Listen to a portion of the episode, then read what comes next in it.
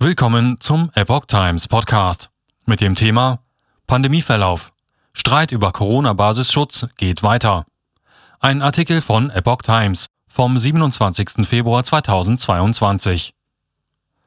Der Streit über die sogenannten niedrigschwelligen Corona-Schutzmaßnahmen, mit denen Bund und Länder die Pandemie nach dem Auslaufen aller bisherigen Verordnungen am 19. März bekämpfen wollen, geht weiter. FDP-Fraktionschef Christian Dürr sprach sich in der Welt für einen größeren Einfluss des Bundestags auf das Pandemie-Management aus.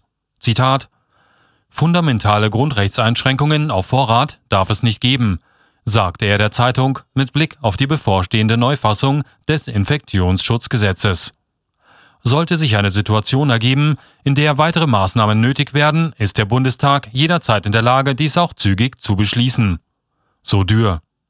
Die Neufassung soll am 18. März sowohl im Bundestag als auch im Bundesrat verabschiedet werden. Der FDP-Politiker sprach sich dafür aus, den Ländern zukünftig nur im Ausnahmefall die Möglichkeit zu eigenen Corona-Verordnungen zu geben. Zitat Vorstellbar wäre neben Maßnahmen zum besonderen Schutz vulnerabler Gruppen und der Möglichkeit für die Länder, eine Maskenpflicht im öffentlichen Nahverkehr beizubehalten, folgendes Vorgehen. Man könnte den Gesundheitsämtern die Möglichkeit geben, sowie auch bei anderen Infektionskrankheiten vorzugehen, wenn es zu Ausbrüchen in Einrichtungen kommt, so Dürr. Dagegen plädierte der stellvertretende SPD-Fraktionschef Dirk Wiese für deutlich weitergehende Kompetenzen der Bundesländer im Pandemiemanagement. Zitat Wir sollten den Ländern die Möglichkeit einräumen, auch weiterhin flexibel auf die jeweilige Corona-Lage zu reagieren, so Wiese. Der Beschluss der Ministerpräsidentenkonferenz mit dem Bundeskanzler ist eine gute Grundlage, um das Infektionsschutzgesetz über den 19. März hinaus anzupassen, meint er.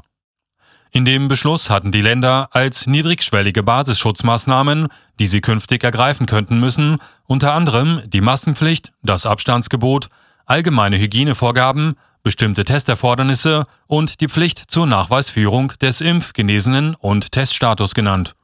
Der Gesetzentwurf für die Neufassung des Infektionsschutzgesetzes.